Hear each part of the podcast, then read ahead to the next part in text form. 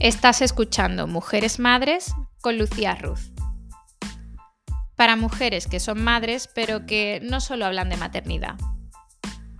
Sin juicios, sin culpa, sin filtro. Recalienta tu café y disfruta de un nuevo episodio de Mujeres Madres. Bienvenida.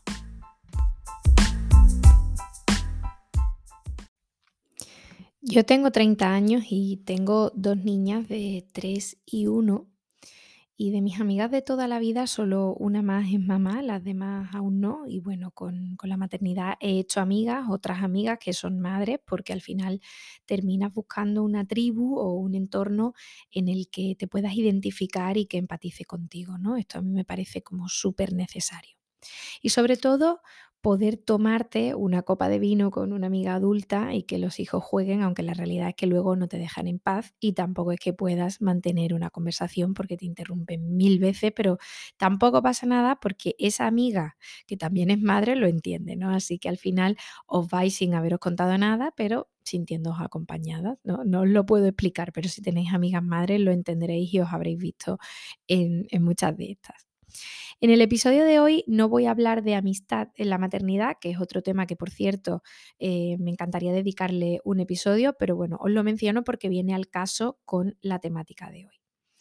Mis amigas, las que no son madres, y que tienen mi misma edad empiezan a cuestionarse esto de la maternidad, ¿no? Están en sus 30 y empiezan a sentir la presión de tomar una decisión sobre si van a ser o no madres, sobre cómo la maternidad va a cambiarles la vida sobre qué comodidades van a perder, qué va a pasar con su carrera profesional, cómo va a cambiar su relación de pareja, cómo van a hacer eh, espacio en sus casas y sobre todo, em, sobre todo lo que ellas creen que va a cambiar con la llegada de un hijo, ¿no? Aunque lo que no saben es que lo que ahora consideran es solo una milésima parte de todo lo que va a cambiar su vida de verdad si finalmente deciden ser madres.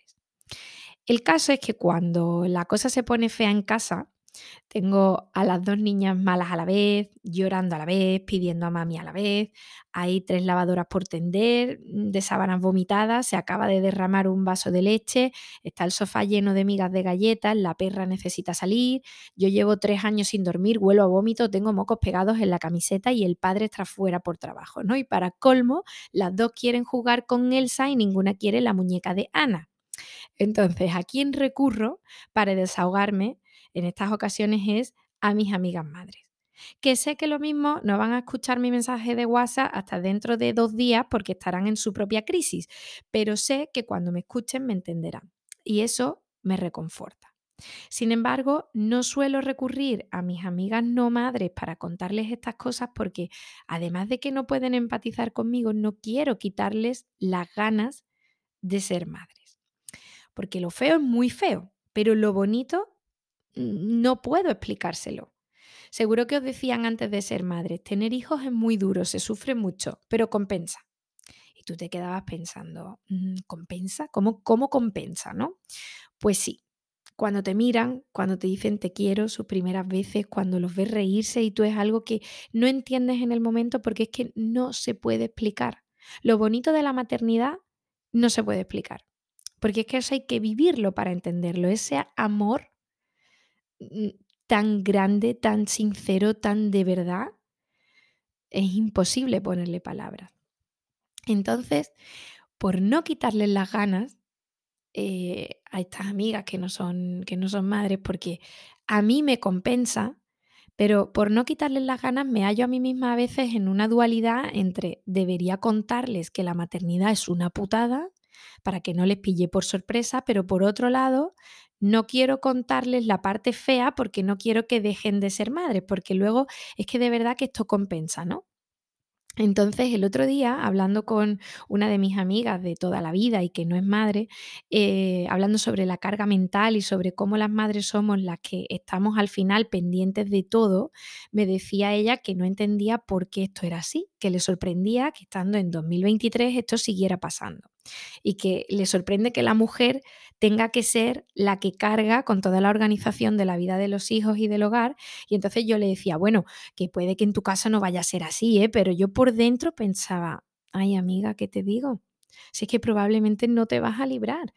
Y esto suena así muy tremendista, ¿no? Pero, a ver, sinceramente, por muy funcional que sea tu pareja, si tú eres la cuidadora principal, que probablemente lo seas, es que te va a caer.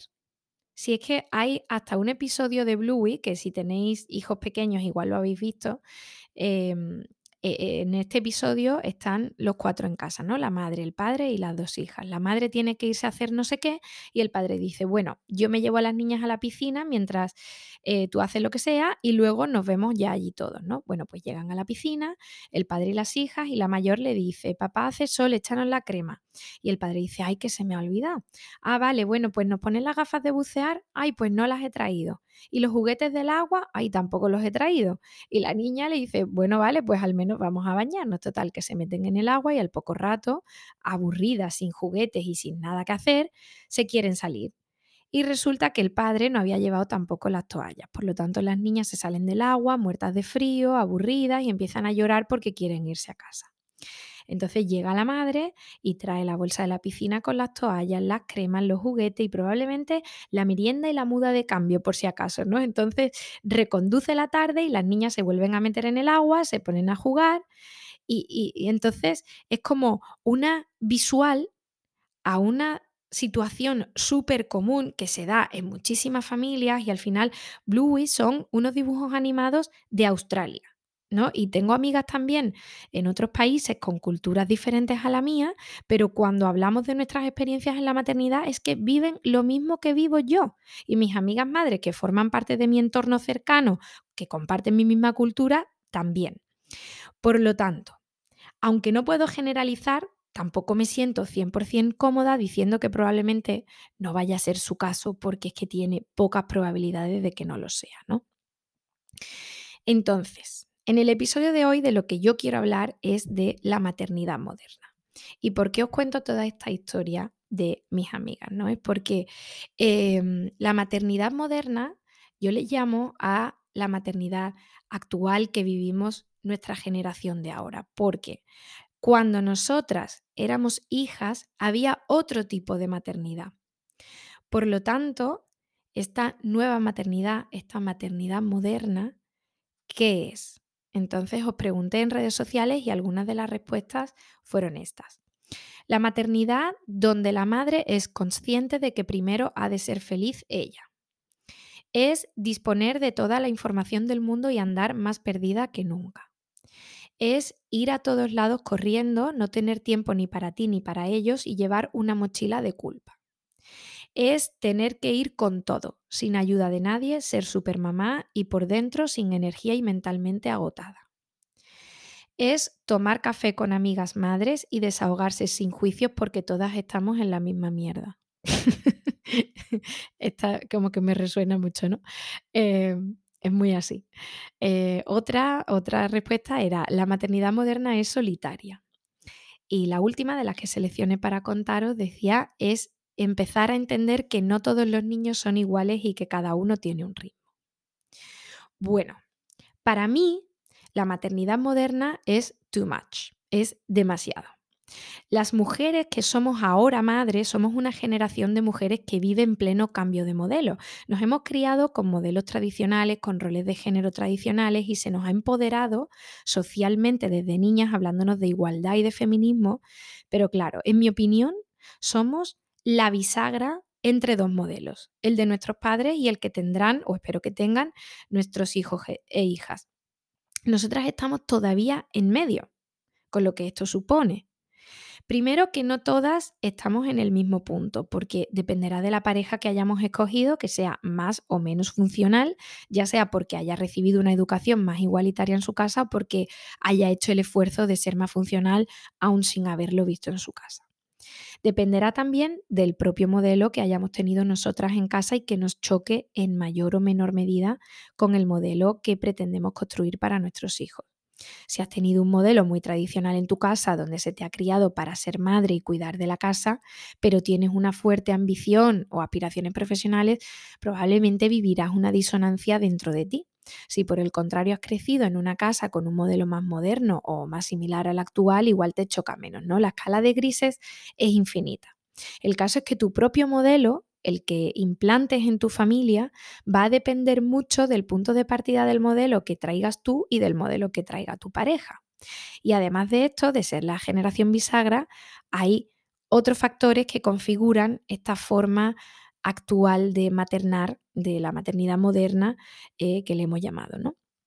Y esto de los modelos anteriores no pretendo em, comentarlo desacreditando a nuestros padres y abuelos porque hay que tener muy en cuenta las circunstancias de cada generación. Y ellos, con las circunstancias que tuvieron, lo hicieron lo mejor que pudieron y supieron, igual que ahora lo hacemos nosotros. Pero son estas circunstancias cambiantes las que hacen que ahora estemos viviendo otra forma de maternidad. Uno de estos factores sería el acceso a la información. Tenemos sobreinformación. El tener acceso a tanta información es un arma de doble filo porque por un lado nos ayuda a saber más, a conocer más, a poder hacerlo mejor porque conocemos más cosas, pero por otro lado también el tener tanta información y mensajes constantes, sobre todo en redes sociales, que es la información más penetrante y más intrusiva, porque si eliges leer un libro sobre crianza respetuosa, pues es porque te interesa el tema. Pero en redes sociales al final recibes información más variada, ¿no? Porque si el algoritmo detecta que te interesa la crianza, pues empieza a mostrarte cosas relacionadas, ¿no? Y con algunas de estas cosas estarás de acuerdo, con otras menos, pero al final estás recibiendo mensajes constantemente del tipo, no hagas esto con tu hijo, si tu hijo hace esto, tú tienes que responder de esta manera, no deberías estar haciendo X, deberías hacer Y y no deberías darle de comer esto, deberías darle lo otro, no deberías usar este método, deberías usar este otro y al final tú que tenías tu propio criterio, algunas de las cosas que veas o leas te interesarán y desearás aplicar, pero otras no. El caso es que estamos tan informadas que a veces esto satura y solo consigues sumar culpa a la mochila cuando haces una cosa pero te dicen que deberías estar haciendo otra. Y como estás tan saturada y ya no sabes ni lo que está bien ni lo que está mal, te cuestionas todo, esto al final, en vez de ayudar, dificulta. Por lo que es muy importante saber qué resuena con nosotros, qué queremos tomar, qué no, y configurar nuestra propia manera de criar que funciona a nuestra familia y fin. La doble presencia, la conciliación, sería otro de los factores que nuestra generación está sufriendo de manera diferente. Porque antes los modelos tradicionales establecían que la mujer se encargaba de la casa y la crianza y el hombre de trabajar fuera de casa para dar soporte económico a la familia. Pero la mujer se ha ido incorporando gradualmente al mundo laboral.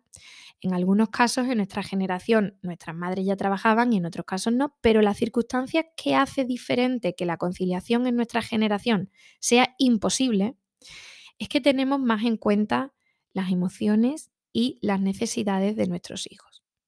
Tenemos información que antes no se tenía sobre cómo impacta de forma positiva en su desarrollo nuestra atención, nuestro tiempo, estar presentes para ellos y ponemos en valor cosas que antes no se tenían en cuenta, no porque a nuestras madres no les importase nuestro desarrollo o nuestras emociones, sino porque no se conocía esta información. Igual que pasa con la alimentación no sé cómo sería en otros países, pero yo creo que los niños de los 80 y los 90 en España hemos cenado mucha croqueta de paquete y mucho filete empanado, cosa que hoy no es tan común. Hoy hay más información y tener una alimentación saludable requiere de más tiempo, de más preparación y aunque algún día les demos varita de merluzas de paquete, sabemos de la importancia de prepararles comidas más saludables y al final, aunque esto está bien y que tengamos todas estas cosas en cuenta, está bien, esto suma presión a esta doble presencia. Al estar en casa al 100% para nuestros hijos y también estar al 100% fuera y tener una carrera profesional donde lo hagas increíble, porque el coste de estar en ambos sitios es sacrificando tu tiempo personal, tu salud mental y tu salud física, sin tener también en cuenta que en muchos casos, aunque nuestras madres estuvieran en el mundo laboral, en oficina ocupaban los puestos de secretaria en la mayoría de los casos, mientras que ahora se espera de las mujeres que cada vez más formen parte de juntas directivas, ¿no? Y esto no requiere eh, la misma implicación, sobre todo ya mental y de tiempo, eh, para una generación de mujeres que para otras, ¿no? También con la preparación y formación educativa que esto requiere. En fin. Em, otro de los factores también que hace que la maternidad moderna sea demasiado es el autocuidado. El autocuidado no es egoísmo, no es señal de una mujer que pone a su familia en segundo plano. El autocuidado es necesario. Y no sé en qué momento hemos dejado esto al final de la lista. Veo muy pocas mujeres que son madres, sobre todo en los primeros años de la crianza, dedicando tiempo a cuidarse. Sin embargo, los domingos por la mañana veo a muchos hombres, probablemente padres, haciendo deporte. O cualquier lunes a las 9 de la noche jugando al pádel. Y no me parece mal, que me parece genial que lo hagan. Lo que no me parece tan bien es que nosotras no nos tomemos este tiempo. Y soy consciente de que no es fácil, que al final, o por falta de tiempo, o porque la culpa nos mata, no lo hacemos. Yo cuando trabajaba en el mundo corporativo de lunes a viernes, el fin de semana no quería irme a hacer deporte, ni irme de compra yo sola, ni nada, porque me sentía fatal si no pasaba el fin de completo con mis hijas, ¿no? que para eso las veía poco entre semana. Y al final entras en esta rueda de culpa insostenible donde tu cita médica acaba siendo cancelada donde sigues posponiendo ese dolor de espalda, donde terminas por comprarte el tinte en el supermercado y echándotelo en casa y así no tienes que perder, entre comillas, una tarde en la peluquería. Pero es que todo esto lo único que hace, en primer lugar, es que si no te cuidas en algún momento vas a petar. Y segundo, y no menos importante, que al final les estás enseñando a tus hijos que cuidar a los demás sí, pero cuidarse uno no. Y si lo piensas así, estoy segura que no quieres que tus hijos crezcan con esa enseñanza. Por otro lado, otra, otra de las circunstancias que hacen que la maternidad eh, moderna sea mm, así de compleja es la crianza individualista en la que vivimos. Antes la crianza se hacía en comunidad, se hacía entre mujeres, apoyándose unas a otras, la abuela, la tía, la vecina o la prima, la que fuera. Pero cada vez criamos con menos ayuda. Además de trabajar fuera de casa, además de tener que mantener una casa limpia, ropa limpia, alimentación casera y saludable, y para darnos la medallita por vivir con la lengua fuera, nos llaman supermamás o supermujeres y yo no sé tú, pero yo no quiero serlo. Prefiero ser una madre a secas. Y hablando de todo esto, probablemente se te venga a la mente que qué pasa con el padre o con la otra madre, depende de la familia que seáis. Pues bien, si tú eres la cuidadora principal, todo esto que te cuento te sonará mucho y te verá reflejada en mayor o menor medida, pero probablemente te resuene. Con esto no digo que el otro cuidador, el secundario o secundaria, no haga nada, por supuesto. Pero no hay nunca dos cuidadores primarios, igual que en las películas no hay dos protagonistas. El secundario puede tomar un rol o más, o sea, un rol más o menos activo en la crianza y esto ya depende de lo que hayáis negociado y es cosa privada de cada familia donde no me voy a meter. Pero al final lo que sí me parece indiscutible es que aquí juega un papel importante el factor biológico. Soy feminista y defensora de nuestros derechos como mujeres, pero me gusta hacerlo desde un punto de vista realista con nuestra naturaleza. Y en mi humilde opinión, a veces nos olvidamos de esto, del componente biológico.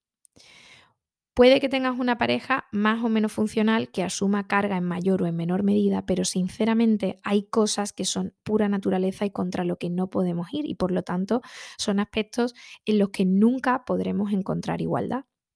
Un ejemplo es el, sentimiento de eh, quiero a mi madre, ¿no? Necesito a mi madre cuando uno está malo. Este sentimiento no tiene edad porque un niño que está malito y que necesita a su madre y que quiere a su madre, al final esto sigue, nos sigue pasando cuando somos adultos, no sé.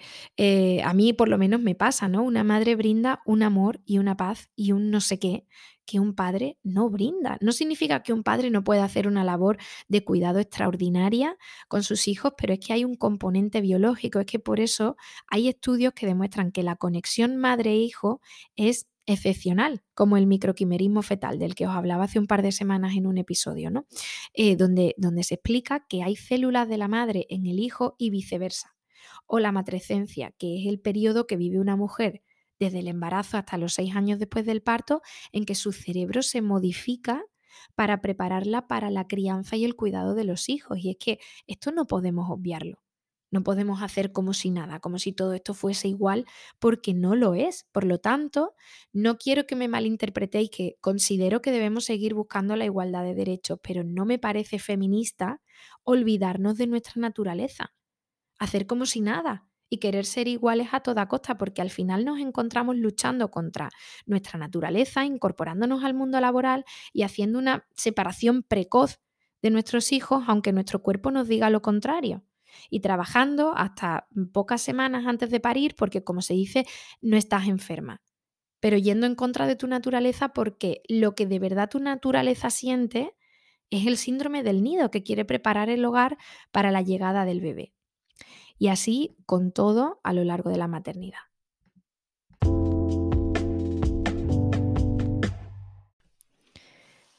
Y no quiero terminar este episodio sin antes em, decirle a todas aquellas mujeres que son madres, que las veo, que las valoro, que sé que no es fácil, que la mayoría de días son jodidamente duros porque la maternidad moderna es como un puzzle de mil piezas que tenemos que ir encajando para hacerlo y que hay muchos días en que de verdad cuesta muchísimo y que sacamos la energía, no sabemos de dónde pero sobre todo me parece que cada vez más estamos avanzando hacia em, esta postura de, de, una mujer que es madre que no tiene que ser una supermadre, que no tiene que hacerlo todo, que no pasa nada, que tenemos que cuidarnos, que tenemos que ponernos primero muchas veces para poder ser mejores para ellos también, ¿no?